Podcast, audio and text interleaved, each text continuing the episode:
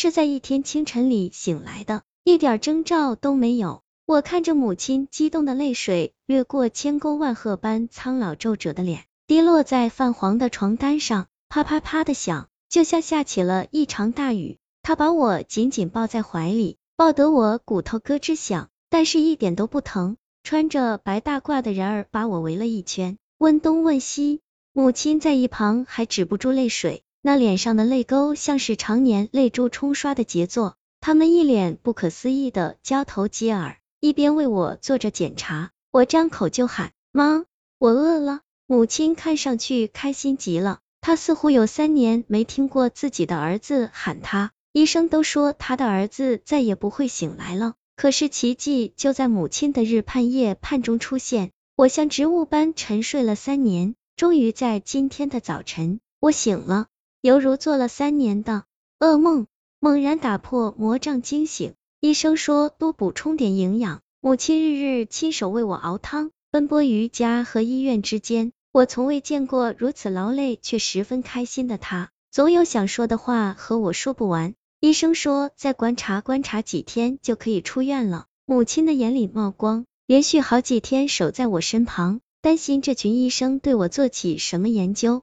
像极了下了猫崽子的母猫，时时刻刻提防着周遭。三年前发生了什么？我记不起来了。母亲安慰我说，记不起来就别想了，却又努力回避我的话题。我看出她的顾虑，就不再追问了。我跟母亲聊着天，她说着我睡着这三年里发生的事，从鸡毛蒜皮的小事讲到了刚刚落幕的里约奥运会，似乎说话就成了母亲的乐趣。毕竟她一直都是个话痨。我跟她讲，我这三年里。尽管没了知觉，但是我看得见啊，我能看到母亲整天为我翻倍，帮我按摩，帮我挪动身体，像小时候一样为我换尿布。我想哭，却流不出泪水。我说，妈妈，好几次看着那输液用的管子，我多么希望你把它拔掉。我说，妈妈，动不了的感觉，就像是鬼压床，只能看着窗口的日出日落。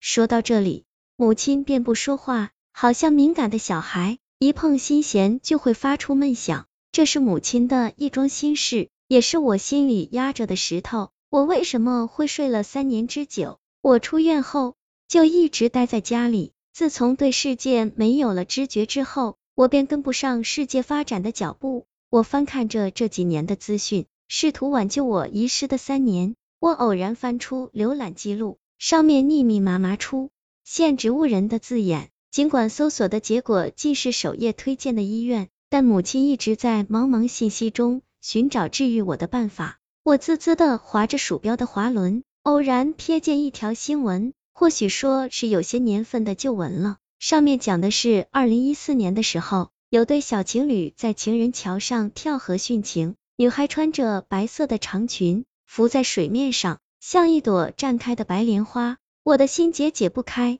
五官都挤到一块去了。母亲看我愁眉苦脸的样子，急忙问我怎么了。我趁机问他：“妈妈，三年前到底发生了什么？”我发现秘密憋屈在心里太久也会发霉腐烂，最后发出恶心的臭味。而我此刻的好奇心，驱使我去探寻那臭味的来源。母亲得知原因后，叹了一口闷气，才娓娓道来：三年前，我在傍晚回家的时候摔倒了。晕倒在一片草地上，当时我穿着军绿色的衣服，像卧倒在草丛中的狙击手，没人发现我的存在，就这样一直趴着。天下起了小雨，我脸贴在一处低洼的水坑。当有人发现我的时候，我因为大脑长时间缺氧，再也醒不来了。我看着母亲神情有些疲倦，就是重提总显得惆怅罢了。在回到医院复检的时候，趁着和医生独处的时机。我忍不住问起当年的情况，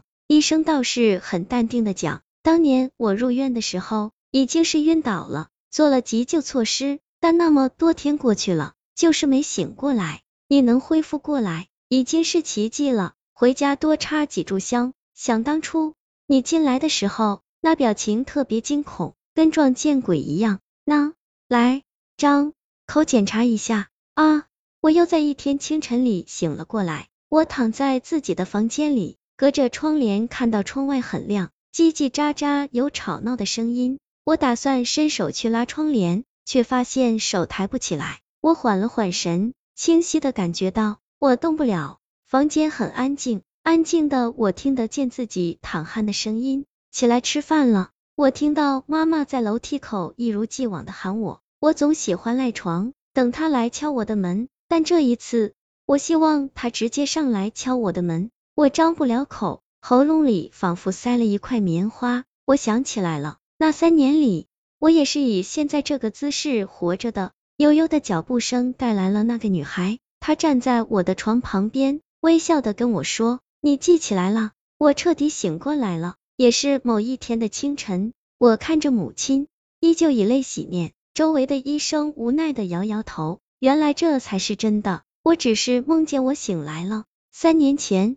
那对小情侣在桥上争吵，女孩任性的坐到扶手上，一辆大卡从他们身旁经过，一声惊雷在他们身边炸开，女孩一紧张，不慎跌入了河中。我看着男孩慌乱的神情，左盼右顾之际，他也跳下去了。扑腾的女孩将男孩也拉下了水，他不会游泳吧？我想，我救不了他们。我一脚油门飞快逃离，心里叨念着，这不是我的错。我只是按了下喇叭，不是我的错，我慌乱极了。新闻里报道了在河里发现浮尸，我不由自主的跑到河边，只有他还在河里，浮着的长裙像绽开的白莲花，他像是在冲我笑。我看着他睁开了眼睛，死死得瞪着我，我慌不择路，在路上绊倒了。我醒来的时候，他陪在我身边，身旁的母亲泪流满面，医生们摇头叹气。我再看看他，他压在我的身上，脸朝下，